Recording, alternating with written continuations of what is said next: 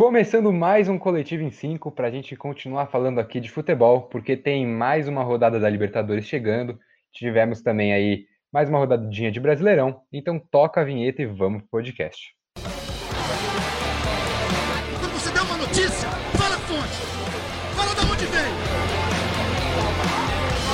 Então pense nisso, valorize mais. Chore no começo para sorrir no fim. Não preciso dizer mais nada. Vocês vão ter que me engolir. Bom, o São Paulo vai abrir esse nosso podcast aqui hoje. Teve um tropeço logo no começo da campanha da Libertadores contra o Binacional, que acho que é o grande mau desempenho da equipe nessa Libertadores. E aí acaba que o time precisa correr atrás de resultados, precisa conseguir pontos contra River e LDU agora fora de casa, porque neste meio de semana empatou em casa com o River, não era o resultado ideal. Então eu venho aqui dar o meu boa noite para Bruno Nossig. Oba, oba. Bruno Nossig, boa noite. Boa noite, boa noite a todos aí. Boa noite ao Henricão, que você vai apresentar depois. Boa noite, Henricão. Eu ia apresentar ele agora. Mas eu falei antes. Boa noite, Henricão. Ah, então boa noite para vocês aí, uma satisfação enorme estar com vocês. É isso. E bom, como eu apresentei o Bruno primeiro, eu vou dar a primeira pergunta para o Henrique porque não tem sentido, mas o Bruno roubou a minha apresentação do Henrique, então ele fica sem falar agora. Acho justo, acho. Então, Henrique Voto, você, você considera esse desempenho, esse empate em 2 a 2 do São Paulo contra o River em casa, né? Dois gols contra do River para ajudar o São Paulo a garantir um pontinho em casa, um tropeço? Ou você acha que a gente tem que respeitar mais a equipe do Marcelo Gajardo? Bom, respeitar a equipe do Marcelo Gajardo é uma obrigação, né? Só que eu acho que o São Paulo não respeitou o suficiente porque entrou na partida achando que ia enfrentar um time completamente desgastado, porque estava seis meses sem jogar, e aí o time que entrou em campo contra o São Paulo foi muito competente, botou o São Paulo no campo de defesa durante quase toda a partida. São Paulo começou fazendo uma pressão, como sempre faz no início dos jogos, fez o gol e depois não fez mais nada até o River se desgastar, aí sim, nos 15 minutos finais da partida. Então, não chega a ser um tropeço, mas chega a ser decepcionante porque o São Paulo entrou com a voltagem errada nesse jogo, né? E aí a situação é que para esse jogo contra a LDU vai ter que mudar alguma coisa, porque foi inoperante. O São Paulo ficou muitos minutos dentro de campo só trocando passe na defesa, não teve transição, teve desempenho muito abaixo de alguns jogadores. Repito aqui, por exemplo, a atuação do Vitor Bueno, novamente completamente inofensivo, um jogador que não participa do ataque em situação nenhuma, não dá velocidade nas pontas. E aí, claro, ele não é o único jogador responsável pelo resultado decepcionante, mas, mas alguma coisa tem que mudar, né? É, o Diniz às vezes é muito insistente no erro, às vezes é muito insistente na formação que ele encontrou para o time, mas às vezes essa formação não, não acontece direito. São Paulo tomou gol das, em seis das últimas oito partidas e precisa mudar isso. Eu já até discordo, já vou puxar aqui, que eu até discordo. Eu acho que é, eu considero já um tropeço. Apesar do River ser o River e tal, eu falei no outro podcast que era a grande oportunidade de São Paulo, e quando a gente viu o jogo, de fato, era a grande oportunidade de São Paulo, porque o River ele morre nos 15 minutos do segundo tempo. O River, quando o São Paulo toma o gol, o River tá morto. O River não aguenta mais correr. E o São Paulo deixa ser dominado pelo River Plate. Essa é a grande questão para mim. E concordo totalmente com o que o Henrique tá falando. E, e adiciona uma coisa a mais. Eu acho que o, o Diniz ele tá insistindo com atletas jovens porque ele não tem outra opção. Porque ele demonstra muita paciência com alguns jogadores experientes que não estão demonstrando futebol e com outros jovens que estão até no momento bom. Ele precisa de uma partida só, tirando o caso do Sara, ele precisa de uma partida ruim para cortar o cara. É o caso do Brenner. O Brenner vem uma fase muito boa, aí ele recupera o Pablo, que aí deu para ver no jogo que estava mal fisicamente, então talvez não valesse a pena até para não queimar a fita do Pablo. Ele prefere colocar o Pablo a colocar o Brenner, que até vinha no momento bom. Então, assim, essa questão do Vitor Bueno eu concordo totalmente. Está na hora de tirar do time, até para preservar o jogador que está indo muito mal. Está indo muito, está péssimo. Parece que a, a jogada morre no pé dele. Então, acho que o Diniz tem que começar a mexer no time para tentar achar outra solução, como ele fez no caso do Diego Costa e do Léo Pelé. Resolveu a zaga até um certo ponto. Brunão, rapidinho para fechar então. Não ganhar da LDU, acabou a chance do São Paulo na Libertadores? Acabou e acabou por uma questão muito matemática, para ser sincero, porque quando se tem um time como o Binacional, que é claramente um saco de pancada, Binacional é saco de pancada Libertadores, para você classificar você precisa ter mais de 10 pontos. E aí o São Paulo ficaria muito complicado conquistar esses 10, ele não chegaria nesses 10 pontos, né? Chegaria no máximo a 10 pontos, mas aí ele provavelmente vai passar e o River Plate ganharia dos dois do Binacional e também passaria.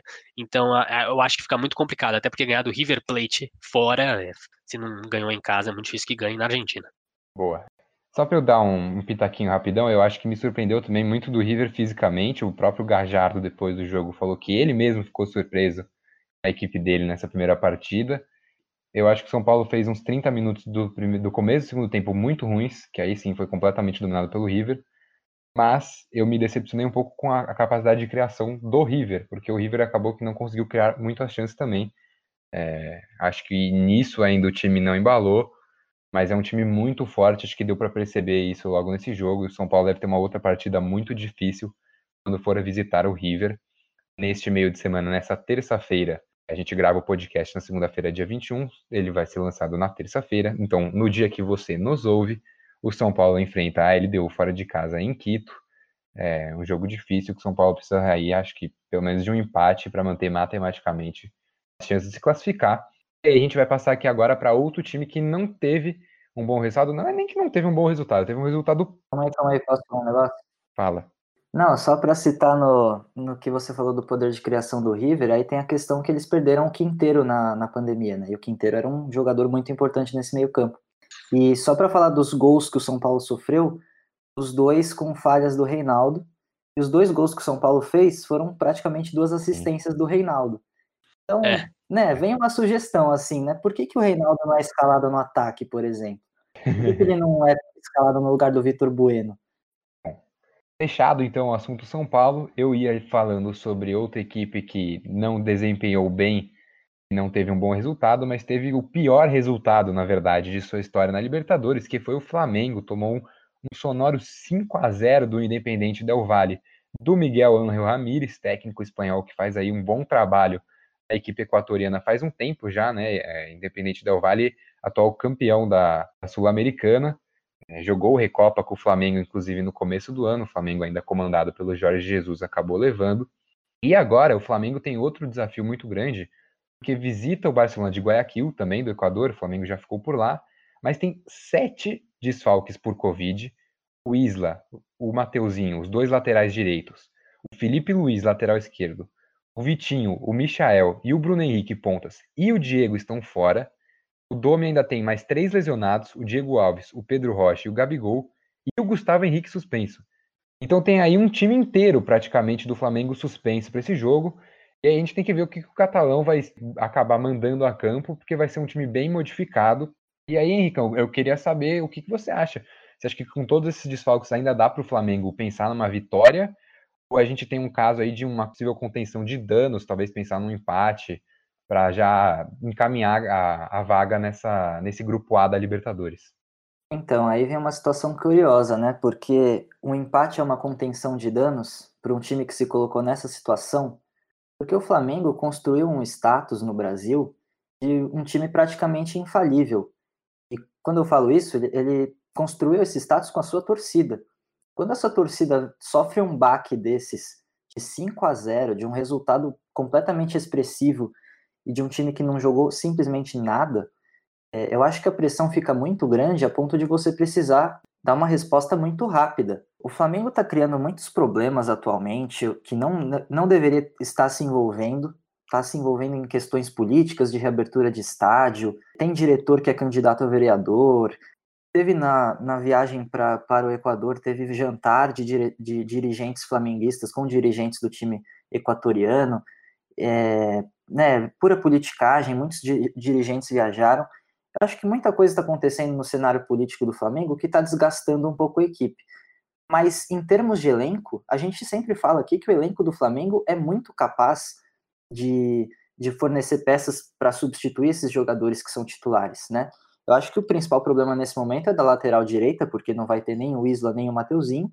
Mas para ataque, você tem o Pedro ainda, você tem o, o, Lincoln, que é um jogador que ficou bastante desacreditado depois da, da, da final da, do Mundial, né? Mas é um jogador decente, é um jogador importante também.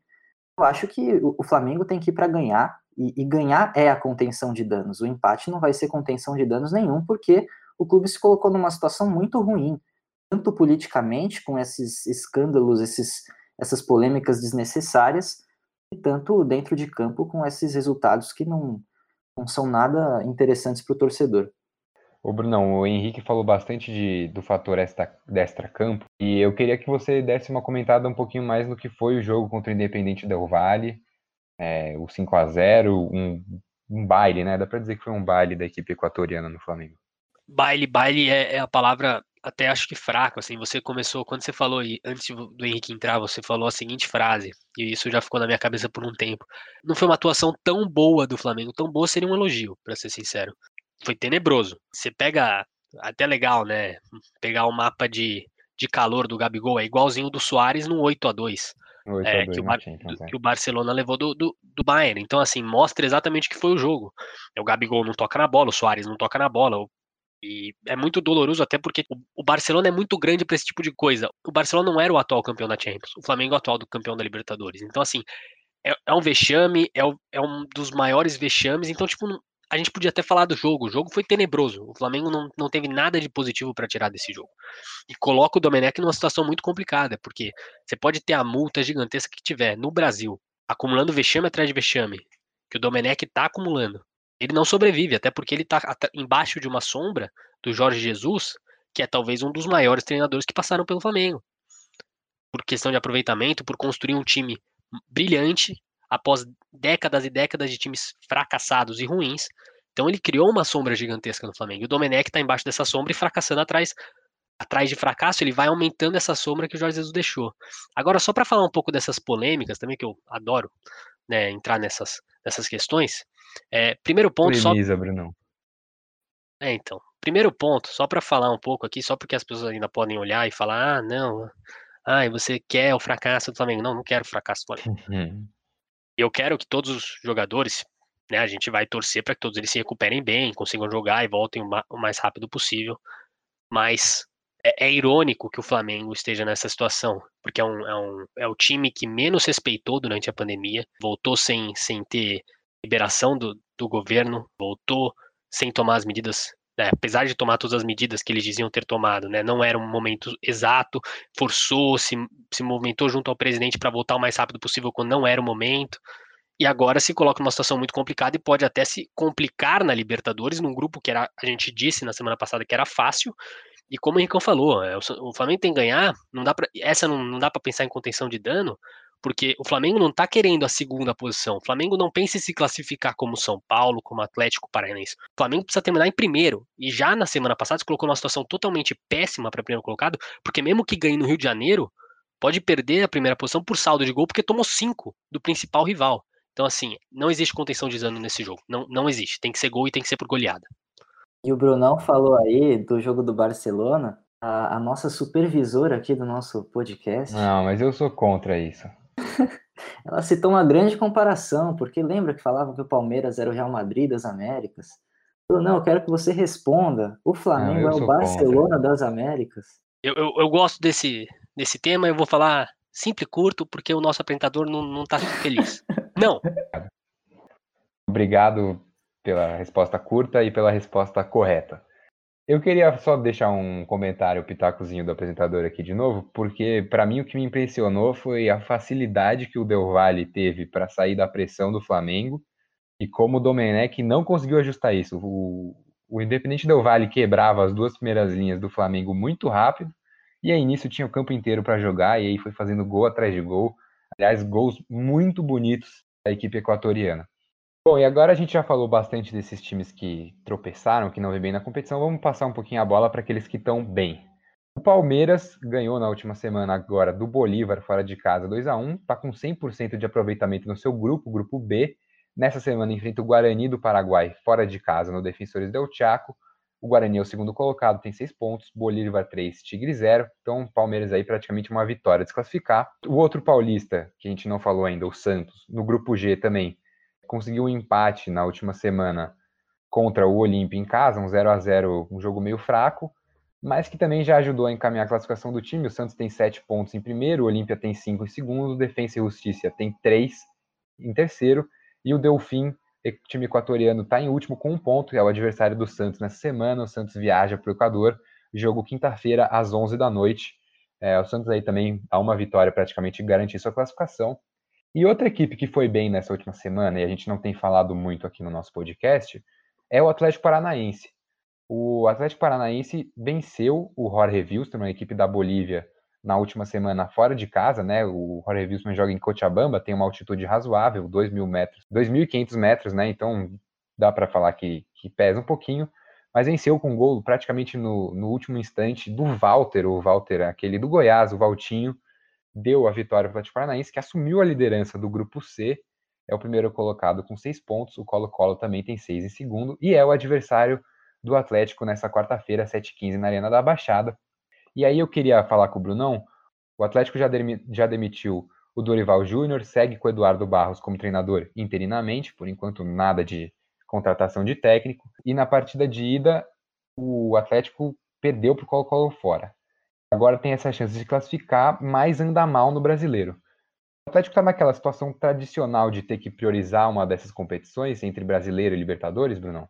Ah, e deveria priorizar o brasileiro, mas acho, eu acho que esse jogo do Jorge Wilson pode ser um, um ponto de virada tanto para o brasileiro quanto para Libertadores. Na pandemia, esse negócio de priorizar fica ainda pior, eu acho, porque são muitos jogos em pouquíssimo tempo. O Brasileirão está acelerado, a Copa Libertadores está acelerada, então isso vai piorar ainda mais a situação do Atlético.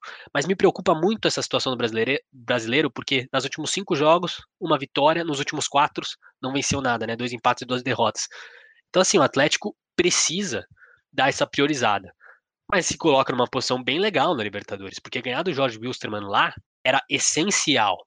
E eles conseguiram ganhar, colocaram numa posição muito boa, porque agora mesmo que perca do Colo-Colo, pega o Jorge Wilstermann em casa e aí teria que conseguir algum ponto contra o Penharol. Mas seria péssimo, por exemplo, se eles se dedicassem totalmente na Libertadores e acabassem caindo fora. E aí perdesse vários pontos importantes agora no brasileiro. Então eu já tentaria me dedicar mais no brasileiro, porque a situação é, é complicada. Henricão, o Atlético está a um ponto só da zona de baixamento, tem 11 pontos, o Bragantino, que é a primeira equipe dentro, tem 10. Você também acha que nem o Brunão que tem que olhar com mais carinho para o brasileiro e vai com que ideia na, na Libertadores? Pois é, eu acho difícil você deixar de priorizar a Libertadores porque é uma competição muito grande da projeção financeira, né? Se você passa para a fase de mata-mata, já tem aquele ganho financeiro que é importante para um clube do porte do Atlético e tem patrocínio, tem. Claro, não vai ter a questão de bilheteria agora, né? Mas é importante você passar para a segunda fase dessa competição. Eu acho que o Atlético até não precisa fazer tanto esforço para passar para essa segunda fase, porque vencer o Jorge Wilstermann agora foi, foi um ponto importante nesse momento, mas o Colo-Colo eu acho que é o principal rival aí nesse, nessa briga, mas o Penharol não está nada bem demitiu o Forlan no meio da, da pandemia, uma situação muito ruim que vive o Penharol ali, não, não gosto de como o time joga também, então eu não acho que é uma situação em que o Atlético tenha que priorizar o brasileiro, é, até porque a, a Libertadores é uma competição de muita importância, eu acho que que se as coisas se acertarem na Libertadores, por exemplo, pode dar um emocional interessante para o brasileiro. Então, é, é, uma questão de equilibrar as duas coisas. Eu acho que você não pode simplesmente descartar a Libertadores nesse momento, porque vive um, um momento difícil no brasileiro. Claro que não foi isso que o Bruno falou, assim, né? Não é no, no sentido de descartar, mas, mas eu acho que a Libertadores tem que ser prioridade. A Libertadores acho que tem um peso financeiro para todos os clubes, né? Acho que ninguém pode abdicar da premiação. É, é algo que em tempos de pandemia fica cada vez mais importante. Eu só queria dar uma adicionada porque o que eu quis dizer mais nesse medo é o sentido de, de piorar a situação, porque se a gente passar um pouco pela tabela, a gente vai falar um pouco mais nesse podcast, né, de, dos, dos times que estão lá embaixo, mas assim, ou que são projetados para estar embaixo, Fortaleza, Sport e Ceará estão muito bem, todos entre as 11 primeiras posições do campeonato. Lá embaixo, você tem times que provavelmente não vão estar, que é o Botafogo e o Bahia, que vivem momentos ruins, mas são capazes de subir. O Atlético está entre eles, mas se o Atlético continuar nessa, pode colocar numa situação muito delicada. E assim como a Libertadores dá muita projeção, cair para a Série B vai tirar uma projeção tremenda do time do Atlético, que depende disso. Então é essa minha preocupação. Porque se tem o lado financeiro da Libertadores, tem o lado também da Série A. Então acho que por isso que tem que tomar um pouco mais de carinho com, com a Série A o Atlético. Para fechar então essa liberta, a gente os brasileiros, né, na Libertadores, a gente tem o grande jogo que é o Grenal. É, Internacional e Grêmio se enfrentam na quarta-feira, é, 9h30 no Beira Rio. O Inter vem de uma vitória sensacional, um jogo muito movimentado, 4 a 3 contra o América de Cali em casa. Acabou vencendo com gol meio na sorte, meio na vontade ali no final do jogo do Bosquilha. E o Grêmio vem de um jogo muito ruim por outro lado, né? O Grêmio e o Inter vêm em fases, acho que bem distintas, tanto no Brasileirão quanto na Libertadores. O Grêmio vem de uma derrota para a Universidade Católica fora de casa, num jogo em que foi dominado pelos chilenos. É, ainda assim, o Grêmio está na zona de classificação, o Inter tem sete pontos, o Grêmio tem quatro, a América de Cali tem três e a Universidade Católica tem três. Mas acho que se a gente olhar pelo que o Grêmio está jogando, pelo que o Inter, quando põe seu, o seu melhor 11 em campo, está jogando, acho que dá para a gente dizer, né, Henrique, que agora é a grande chance do Cudê finalmente ganhar um Grenal.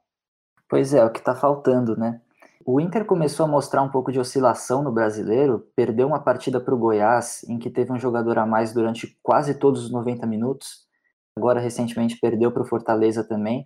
Sinto que, um time, que o time é muito dependente do Thiago Galhardo no ataque. Então isso cria uma situação delicada, porque você concentra todas as suas jogadas de ataque nesse jogador. Esse jogo contra o Goiás, só para interromper rapidinho, esse jogo contra o Goiás foi um dos primeiros jogos do Abel Hernandes com a camiseta do Inter e ele perdeu muitos gols, ele saiu muito criticado. É. Depois foi bem na Libertadores, mas essa dependência do Thiago Galhardo para fazer gols tem sido muito forte. É, o, o, Abel Hernandes ainda é um jogador que pode se desenvolver nesse time, mas, mas chegou não mostrando um muito bom futebol, né? Como, como Foi bem só contra o América do Cali, né?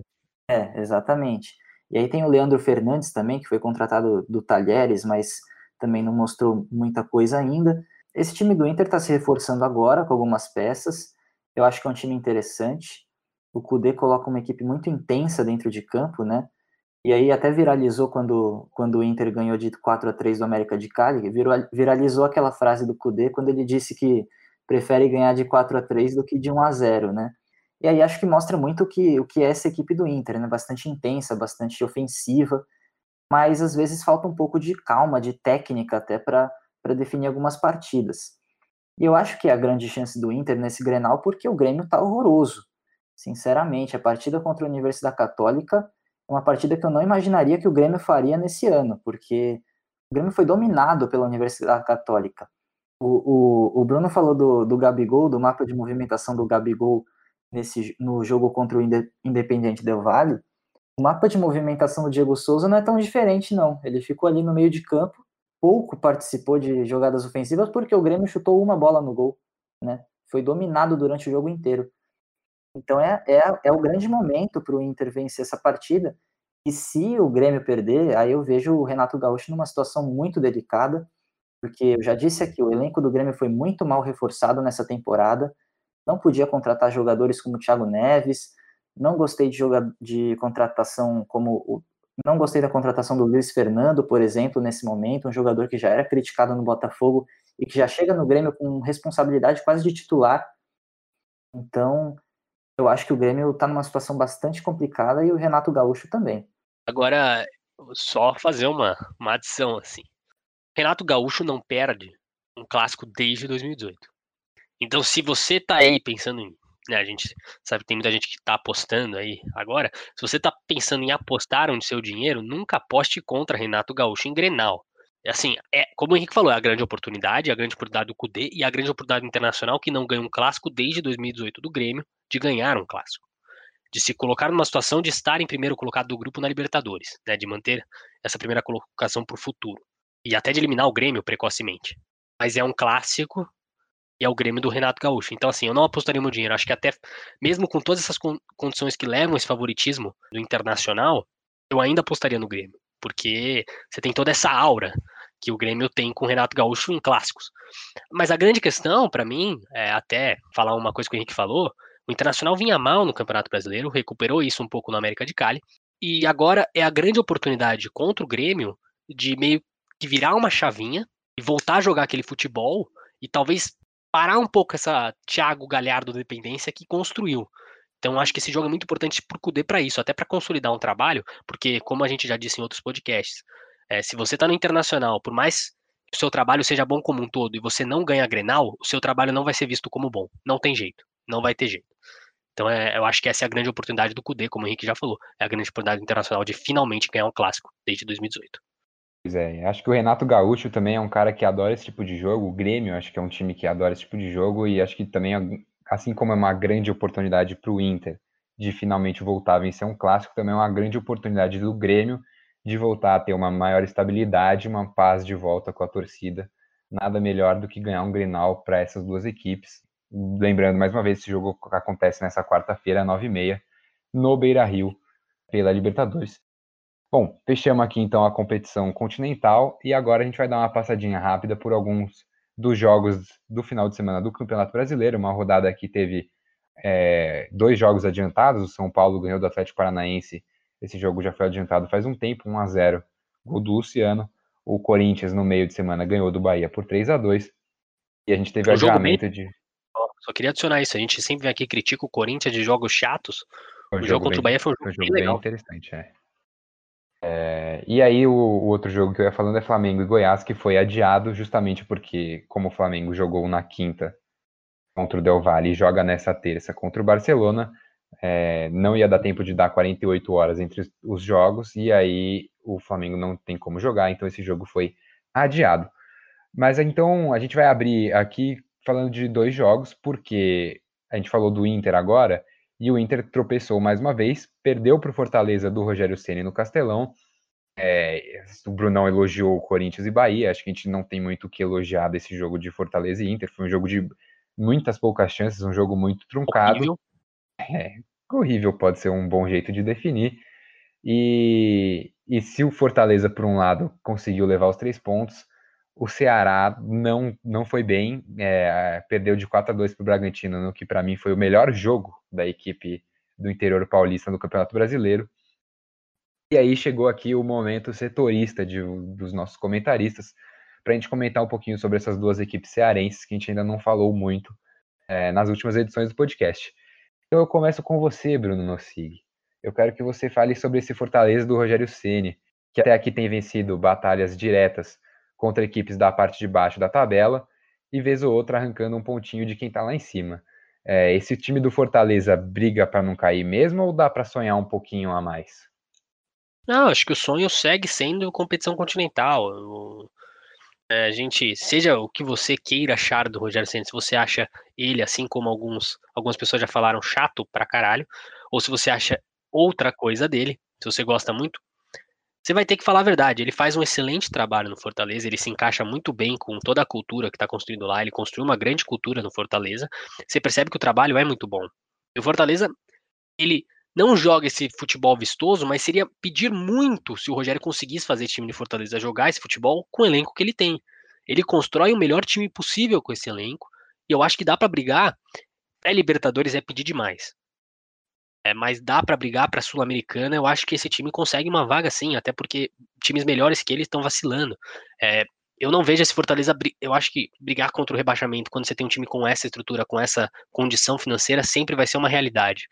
É, mas com o trabalho do Rogério, sendo consistente, eu acho que ele consegue algo a mais. Eu acho que a Libertadores é, é uma realidade é, muito mais do que possível. Pode ser até um objetivo concreto. Libertadores? Não, não, é, quis dizer Sul-Americana, peço ah, desculpa, bom, eu falei até que Sul-Americana. Uma pré-Libertadores, ele, ele atualmente até tá se colocando nessa briga, né? Porque tem 15 pontos e o Flamengo tá com 17. Mas, assim, é, é pedir demais para conseguir essa pré-Libertadores com o elenco que ele tem. O que eu quis dizer é que a Sul-Americana não só tem que ser uma realidade, como deve ser um objetivo. Porque com o, com o trabalho que o Rogério Ceni tá fazendo, ele consegue esse, esse algo a mais sim. E acho que é legal da gente lembrar que ano passado o Fortaleza fez a sua estreia né, em competições internacionais, justamente na Sul-Americana. Pegou logo de cara o Independente, o rei de Copas. É, acabou não classificando no detalhe, é, mas já, no... foi, já foi uma estreia legal. Foi já surpreendente, né? Sim, é, e acho que seria legal ver de novo o Fortaleza disputando competições internacionais. Passando agora para o Henrique Voto e para outro lado, porque eu sei que o Henrique Voto tem uma paixão e um carinho muito grande pelo atleta Fernando Sobral, meia do Ceará, e eu tenho um carinho muito grande pelo meia Vina, o querido Vinícius, que também é adorado pela diretoria, principalmente pelo presidente do Vitória. É, e eu queria passar agora para o Henrique do Neto. Tem é. fontes que falam que o Henrique escala toda semana esse Vina no Cartola. Toda não, não é. semana. É. Ele, ele, ele escala o Sobral toda semana. Ah, o Sobral. Sobral. Minhas Sobral. fontes mentiram. Ele escala por influência do Neto. Ah, tá é. bom. Henricão, é, teve um tropecinho agora esse time do Guto, mas já tivemos resultados muito interessantes. Ganhou do Flamengo na, na outra rodada no Campeonato Brasileiro. E aí, eu vou fazer a mesma pergunta que eu fiz para o Bruno para você. O Ceará briga para não cair ou dá para sonhar um pouquinho mais? Achei interessante que você não falou da sua paixão pelo Clebão, né? É que faz tempo que ele não faz gol. Não, é que mas... o Clebão não vem numa fase tão boa quanto o Vina. É, então. Mas eu o Clebão, muito. eu gosto muito também porque ele é uma descoberta dessa diretoria do Ceará achou esse jogador no Barbalha, né, numa equipe do Campeonato Cearense. Ele foi sensacional na campanha e já chegou com status de titular no Ceará, né? E conquistou a vaga rapidamente. Bancou o Rafael Mas, Sobis. Exatamente, o Rafael Sobis não, não demonstrou a que veio ainda, né, no Ceará. Mas é interessante, né, você vê um time como o Ceará ter o Rafael Sobis como opção do banco. O Ceará fez boas contratações nessa temporada, já vem de de pelo menos dois anos montando um time interessante. Fernando Sobral, por exemplo, é uma descoberta do, da Série B, jogava no Sampaio Correia, foi contratado no início de 2019 e hoje é um dos destaques do time. O Vina veio a custo zero, por exemplo. O Fernando Praz, baita goleiro, é, foi contratado a custo zero também do Palmeiras. Então, eu acho que o Ceará tem mais elenco em relação ao Fortaleza, mas eu não gosto muito da consistência desse time. Eu acho que o Guto Ferreira arma muito bem defensivamente o Ceará, mas quando o Ceará toma um gol, acabou o jogo, porque é um time sem poder de reação no Campeonato Brasileiro. Ou começa ganhando ou começa perdendo. As últimas partidas foi, foram assim. O Ceará não, ganhou do Flamengo abrindo o placar, 2 a 0. O quê? Virou e falou que ou começa ganhando ou começa perdendo, e aí não tem como, aí o comentário Casa Grande. É, não, tudo bem. Tá, vou, vou reformular. O comentário não foi, não, não, não fez jus a quem você é. pode ser, Henrique. Então, a gente espera mais final, de você final, aqui. Final. Não, realmente, eu errei aqui. A questão é, ou começa ganhando e ganha até o fim, ou começa perdendo e perde até o ah, fim, bom. porque não tem reação.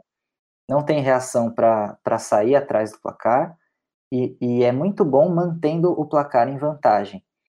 É, então, até por isso, eu quero ver muito desempenho desse time na Copa do Brasil, por exemplo. É, o Ceará virou um jogo contra o Vitória recentemente, foi uma partida fantástica da Copa do Brasil. Foi 4 a 3 para o Ceará fora de casa. Aí sim o time teve poder de reação para buscar resultado, mas já estava com o resultado na mão porque tinha vencido a primeira partida em casa. E aí a questão é a seguinte: é, eu espero desse Ceará um pouco menos de consistência em relação ao Fortaleza no Campeonato Brasileiro porque eu acho que o Rogério Ceni sabe equilibrar muito bem esse time, mesmo com as deficiências técnicas que tem. Mas o Ceará eu quero muito ver em uma competição como, Copa, como a Copa do Brasil, porque eu acho que é um time com característica de copeiro. Venceu a Copa do Nordeste, fechando o Bahia. O Bahia não criou nada contra o Ceará na final da Copa do Nordeste. Eu acho que é um time que pode surpreender na Copa do Brasil. Agora, no brasileiro, eu acho que é um pouquinho inconsistente e depende muito de alguns jogadores. O Vina, por exemplo, tem participação em 5 dos 12 gols do Ceará na competição, e, e, o Ceará tomou 16 gols já no campeonato. Então é um time que, como eu falei, ou começa ganhando e segura o resultado, ou começa perdendo e perde de bastante. Antes do Neto já vir aqui intervir, eu só queria adicionar uma coisa, assinar embaixo do que você disse e falar que falta o que para o Ceará? O, o fator Henricão, que é o fator de falar uhum. algo estúpido, se corrigir e conseguir virar com um comentário sensacional. Então fica aí o. Oh, é, muito o obrigado. Então, eu, que, que eu realmente comecei falhando nesse comentário, é, porque eu não estava raciocinando direito. A reviravolta foi muito bem. Mas eu tive uma boa reviravolta. Quase é uma isso. jornada do herói. Falta exatamente, exatamente isso pro, pro Ceará. Bom, o, o Henrique falou de Copa do Brasil. O Ceará volta a campo nesse meio de semana pela Copa do Brasil contra o Brusque, é, em casa, ganhou o jogo de ida fora de casa por 2 a 0 E um, uma questão interessante aqui desse jogo é que no começo do ano, o Guto Ferreira, que é o técnico do Ceará, era técnico do esporte. E aí o esporte foi eliminado pelo Brusque na Copa do Brasil e o Guto Ferreira foi demitido. E agora pelo Ceará, ele está a um jogo de eliminar o time que demitiu ele no começo do ano. Então é uma, mais uma das loucuras do futebol brasileiro aqui é, acontecendo nessa temporada. Bom, continuando nessa toada do Nordeste, a gente vai falar agora um pouquinho do esporte, que venceu o Fluminense por 1 a 0 O gol foi do Hernani de pênalti logo no começo do jogo. E queria chamar aqui o Brunão agora de volta, porque no começo desse brasileiro, acho que todo mundo era praticamente um consenso que o esporte tinha o pior elenco da competição, era franco favorito, acho que ainda é uma das equipes mais cotadas ao rebaixamento, mas o esporte até aqui conseguiu resultados bons, ainda que o desempenho talvez esteja um pouquinho a desejar. E atualmente está na parte de cima da tabela, em décimo. Quatro vitórias, dois empates, cinco derrotas em 11 jogos, 14 pontos. Então eu queria saber se você acha o esporte uma das surpresas desse campeonato brasileiro ou você já antevia esse desempenho?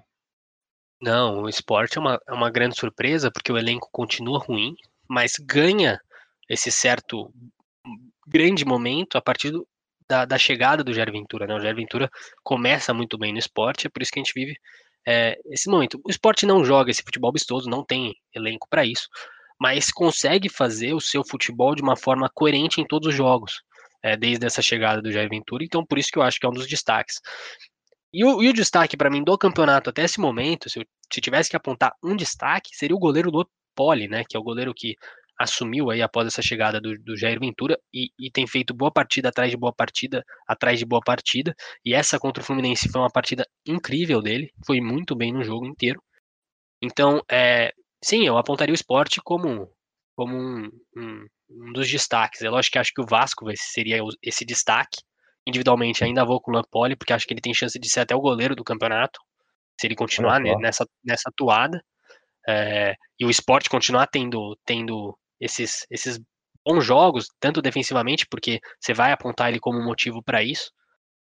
É, mas o destaque para mim seria o Vasco, porque ninguém esperava o Vasco tão bem quanto ele tá. E, e depois acho que seria o esporte, sim. Porque o esporte realmente, é, pelo que a gente viu no estadual, né, 44 pontos conquistados no estadual, Copa Nordeste, né, antes da pandemia. E aí essa volta voltou mal também, e aí com a entrada de Jair Ventura, realmente está surpreendendo. Você falou um pouquinho do Lampoli, só para trazer um pouquinho de informação. Ele era titular no começo do ano, inclusive na volta da pandemia. E aí o Daniel Paulista, que era o técnico, decidiu mudar, né, meio estranho, a gente não entendeu muito na época bem o porquê. Maílson virou titular e agora com o Jair Ventura, o Lampoli voltou a ter oportunidade, está muito bem no gol do esporte. E só para falar um pouquinho desse esporte do Jair Ventura também, desde que o Jair Ventura assumiu o esporte na sexta rodada, o Leão da Ilha tem a menor média de posse de bola do Campeonato Brasileiro, tem a média de 36,8%. É o único time com uma média abaixo de 40%. Acho que isso diz muito da proposta, mas é, nesse período a equipe saltou da penúltima posição para a décima. Então, a gente pode até ter coraifistas entre nós que dizem que só tem um jeito de jogar futebol, mas acho que esse, uhum. esse esse jeito de jogar do, do Jair Ventura, ele tá combinando com esse time porque é pedir demais do elenco que ele tem em mão, querer jogar esse futebol saindo lá de trás, construindo lá na frente. E de certa forma não é um futebol feio, né? Acho que no Fluminense teve certos momentos que foram péssimos de ver aquele jogo, né? Porque o esporte se jogou lá atrás, mas acho que é um, é um time que tem tantas fraquezas, individualmente e talento, que esse jeito de jogar, acho que ele tá potencializando o que esse time tem. Então, tá legal ver esse esporte do Jair Ventura, porque mesmo sem a posse, é um time tão vertical que às vezes compensa. No primeiro tempo, gerou muito perigo pro Fluminense, porque mesmo sem a posse, tava, teve acho que até menos no primeiro tempo do que esses 36, se eu não me engano. Mas estava tão vertical e tão ofensivo que tinha muitas mais chances do que o Fluminense. E antes da gente encerrar esse assunto esporte Fluminense, queria falar que assim, eu acho que muita gente quando pensa no Ganso, fala do Ganso, não vê o Ganso mais jogar pensa nesse ganso do Santos que ele poderia ter sido e não vê o que ele está fazendo agora.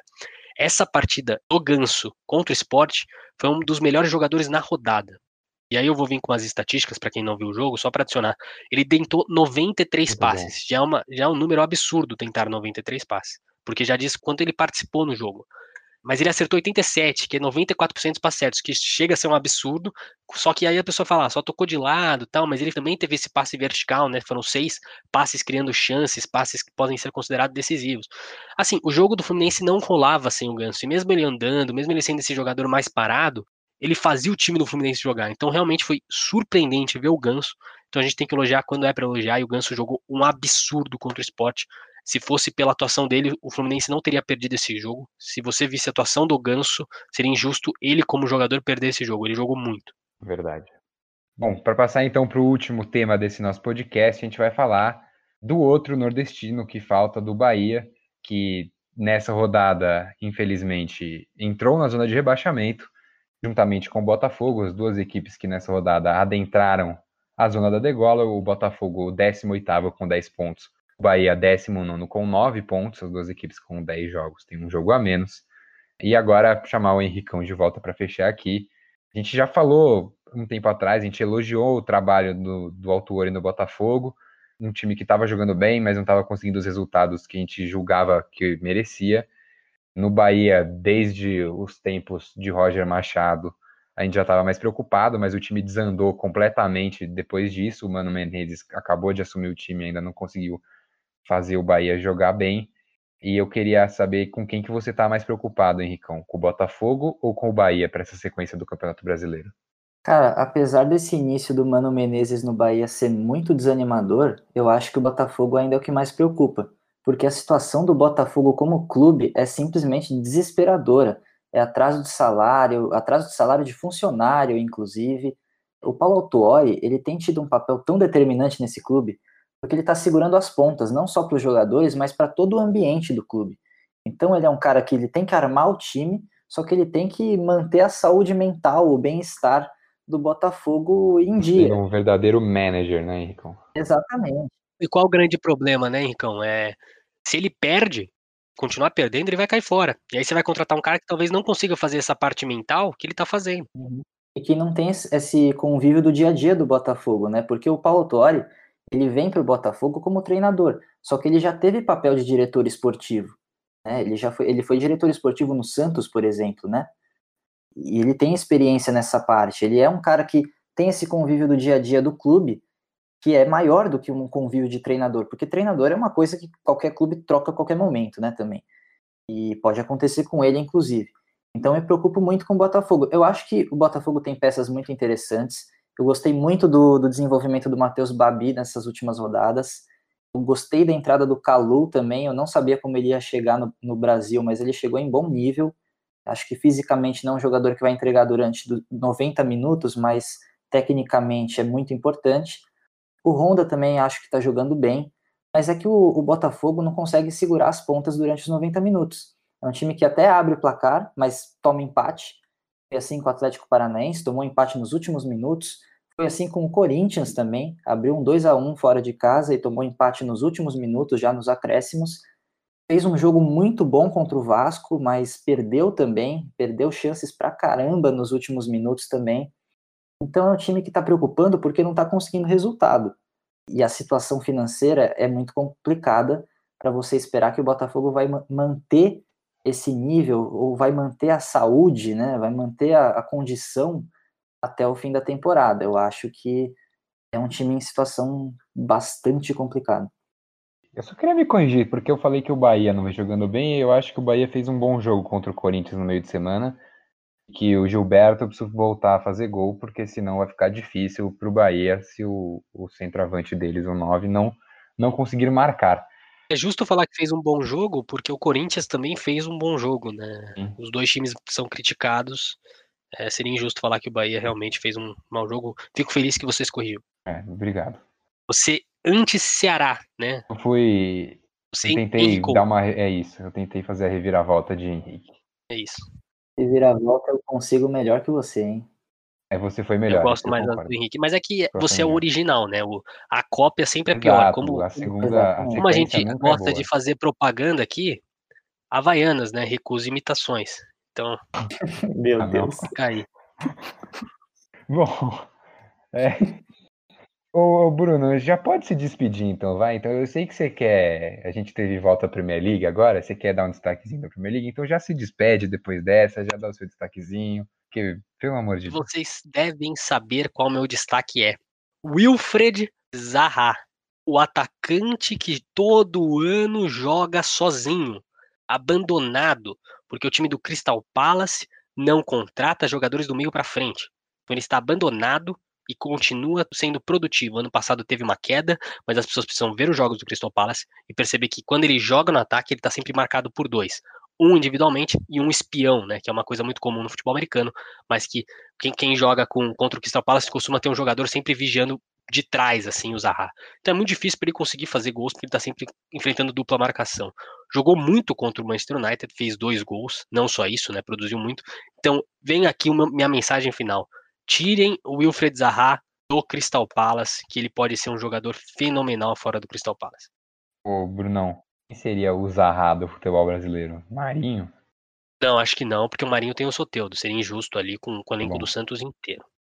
No momento, pô, você me pegou aí, cara. É. É, tô desprevenido aqui. Você me deixou numa situação muito complicada. Não sei, vocês têm alguma sugestão aí? Eu também estou tentando pensar aqui, mas eu acho que a gente não tem nenhum, nenhum Zaha. Acho que não, acho que não. Thiago Galhardo. Não, eu não acho, eu não acho. Não, então, aí é maldade. A questão do Zaha, a questão do Zaha é que ele literalmente, toda a parte criativa tá no pé dele. Eu não é. acho que tem um time no, no Brasil inteiro que tem tanta dependência de um jogador só na parte criativa e de finalização. Então por isso que eu acho que a gente não tem um Wilfred Zaha no futebol brasileiro. Sabia no Vasco? Wilfred Zaha? É. Com ele ali com o Grealish, acho que faria um estrago, não? não faria, não? Faria um estrago ali. Faria, faria. Mas aí você vai tirar o cano do time, pô? Não, não pô. Cano seria o trio matador. Cano, é. Wilfred Zaha e Grealish. Nossa senhora. Maravilhoso. Maravilhoso. Bom, é... Tchau, Bruno. Tchau. Muito obrigado então, aí, pô. O seu destaque final, você quer falar de Premier League também? Ah, eu não queria, né? Porque meu Manchester United, obviamente. Ah, então você quer falar, é Milan, né? É Ibrahimovic. posso, posso falar do Ibrahimovic, mas eu queria primeiro pedir para o Zaha, já que ele poderia sair do Crystal Palace, vem para o Manchester. Vem ser feliz, ou não, no Manchester, por favor. Cabia, né? Agora, né? Cabia, e era do Manchester, né? Mais um jogador aí desperdiçado pela. Cabia no Arsenal, cabia no Manchester, cabia no Tottenham. Qualquer lugar. Pô, qualquer lugar. Mas então eu vou falar, na verdade, eu vou fazer meu jabá aqui, Neto. Porque jabá. esta semana eu fiz um texto aí da transferência ah, da semana. Bom. E a transferência da semana foi Thiago Alcântara no Liverpool. E ele já começou jogando nesse final de semana, entrou no meio do jogo contra o Chelsea. E a gente já teve uma boa amostra do que vai ser Thiago Alcântara durante a temporada eu digo aqui que ele vai ser um homem muito importante para o Liverpool nesses próximos anos, vai ser a peça-chave desse meio-campo. E aí eu convido aí o nosso querido ouvinte, que ouviu agora Bruno falar sobre Grealish e Zaha no Vasco. Eu quero que ele vá ao nosso site e leia sobre Thiago Alcântara no Liverpool, veja como esse jogador vai ser importante. E, e o Liverpool já começa a temporada com tudo, já com duas vitórias com certeza aí favoritaço ao título da Premier League novamente. Pois é, para mim a felicidade e a sua tristeza. É, você falou de atletas desperdiçados, né, os Arra desperdiçados no United, e o Thiago que vai ser eternamente lembrado por ser desperdiçado na seleção brasileira, né, porque se naturalizou espanhol, um jogador que atualmente a gente não tem no elenco do Brasil inteiro. Então, outro atleta desperdiçado. E agora é meu tchau de verdade. Tchau para vocês. Tchau, tchau Henricão. Tchau a todos. É isso, chegamos ao fim desse Coletivo em 5. Um abraço para você que nos acompanhou até aqui. Se você não segue a gente nas redes sociais, siga lá Intervalo em 5 no Twitter, no Facebook e no Instagram. E também, né, claro, nosso site intervaloem5.com. O Henricão já vendeu o peixe dele sobre o texto de transferência falando do Thiago. Tem isso e tem muito mais lá no nosso site para você ler, para você acompanhar. Tem futebol, tem NFL, tem NBA e muito mais. Ficamos por aqui. Um abraço e até a próxima.